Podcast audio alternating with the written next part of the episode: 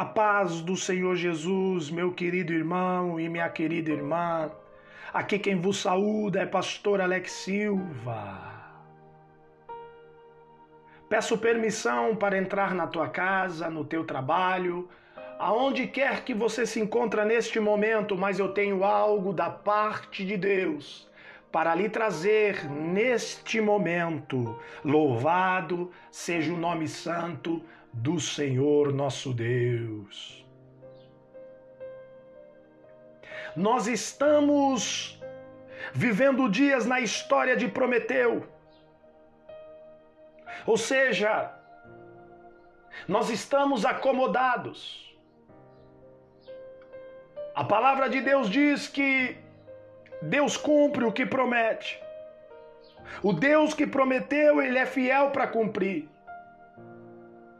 E muitos servos de Deus, muitos cristãos, estão somente no prometeu, esperando sentado de braços cruzados.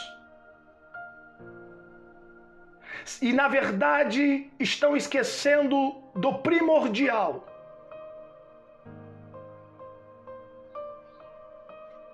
Da oração. Estão apegados simplesmente no prometeu. E a oração tem desaparecido de sua vida. Eu quero dizer que se você deseja fazer uma diferença nesse mundo arruinado, nesse mundo corrupto, é necessário mais do que uma explicação. É preciso encontrar uma estratégia para reverter a situação. E para isso, não podemos olhar. Você não pode olhar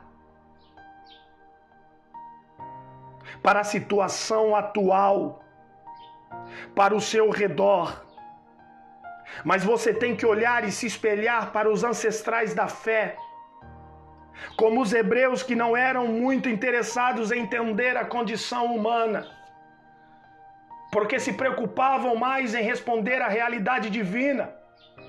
Os seus esforços eram maior no sentido de ouvir a palavra de Deus e não daquilo que estava acontecendo, aleluias, ao seu redor. A linguagem característica entre os hebreus não eram a linguagem dos mitos, mas era a linguagem da oração. Eles estavam profundamente comprometidos com um modo de vida que propiciasse a ação de Deus. Existe algo a ser feito com em relação à condição humana. Mas esse não era o empreendimento primeiro dos homens e mulheres dos ancestrais da fé. O empreendimento primeiro era a ação divina. Eles entendiam que para que Deus agisse, eles deveriam orar. Sobre o objetivo não era entender o que estava acontecendo com a raça humana, mas participar do que estava acontecendo com Deus. Muitos naquela época eram expert em entender a existência de um ponto de vista humano. Mas os hebreus eles eram hábeis em colocar a existência humana como resposta a Deus. Enquanto muitos tinham uma história para cada ocasião, os hebreus tinham uma oração.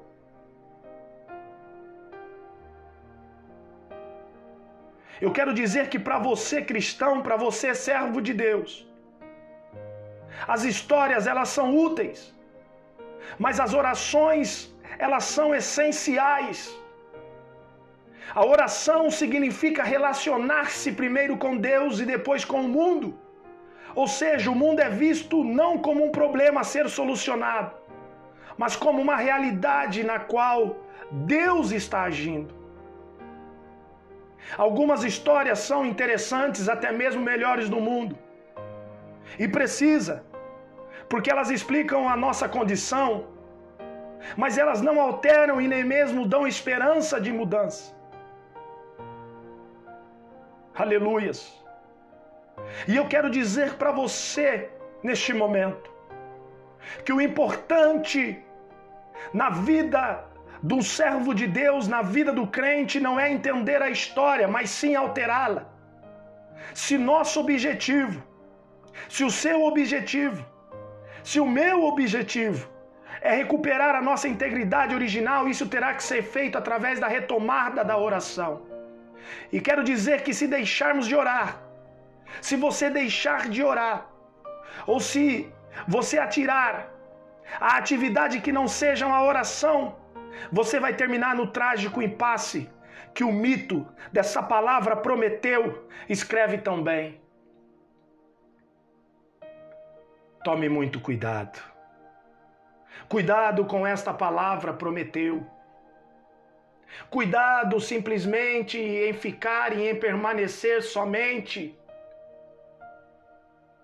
Aleluias em, como muitos lugares que diz: Ei, Deus prometeu. Deus prometeu, Deus é fiel para cumprir. Cuidado! O Deus que promete cumpre. Mas isso não quer dizer que você tem que ficar estacionado. Isso não quer dizer que você tem que sentar simplesmente no sofá e na cadeira ou em sua cama, esperando aleluias acontecer. Não. Você precisa orar. Você precisa ter uma vida de oração. Você precisa, aleluias, a cada dia se prostrar aos pés do Senhor. Louvado seja o nome do Senhor Jesus. Talvez você não está conseguindo orar porque você está mais interessado em entender o que está acontecendo nestes dias de hoje ao invés de se conectar com Deus e saber o que Ele tem para a sua vida, em saber, aleluias, como será no reino. Talvez você está interessado em entender, aleluias, o que está acontecendo com a raça humana, aleluias, e está esquecendo de se preocupar com a realidade divina. Está esquecendo, aleluias, de ouvir a palavra de Deus está dando mais ênfase aos programas, aos telejornais, jornais, e está esquecendo, aleluias, de falar com o Pai. Mas hoje, pela misericórdia que Deus tem pela sua vida, Ele me traz aqui para dizer para você: volte a orar, volte a clamar, volte a se prostrar, aleluias, diante desse Deus poderoso que tem respostas, aleluias, para todos os acontecimentos. Não se apegue somente no prometeu. Aleluias. Porque o que Deus prometeu irá cumprir. Mas o homem, enquanto estiver na terra, ele tem que fazer a tua parte para com Deus. E Deus quer ver você orar. Deus quer encontrar você meditando. Deus quer, quer se alegrar da sua vida espiritual, de como você tem, aleluias, levado a tua vida espiritual. De qualquer maneira, de qualquer jeito. Não, porque isso não agrada o Pai.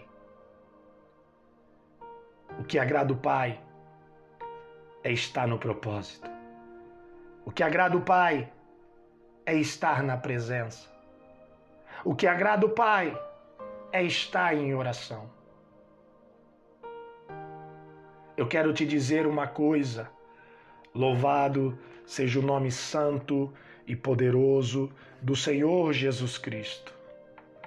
Você nunca será, aleluias, feliz se não glorificar a Deus. Porque a verdadeira felicidade ela está em alcançar o propósito e não em ser o propósito. O propósito não é ser feliz, o propósito é glorificar a Deus.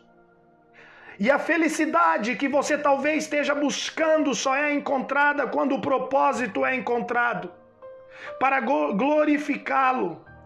Aleluias. Em tudo que você fizer, faça para a glória de Deus. Lá em Gênesis, capítulo 1, a palavra de Deus vai dizer que nós temos que ter domínio. E ter domínio é ser semelhança de Deus.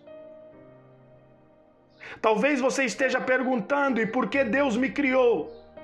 Deus lhe criou para o seu nome ser glorificado. Deus não te criou para ser feliz. Você não precisa sair aí por aí caçando felicidade. Deus ele o fez para glorificá-lo. E a verdadeira felicidade do crente, do servo de Deus, é estar no propósito. E o que o Espírito Santo de Deus está lhe dizendo é: volte para o propósito. O propósito que ó, talvez você tenha saído, volte para o propósito. Se afaste mais da terra e se conecte mais com Deus.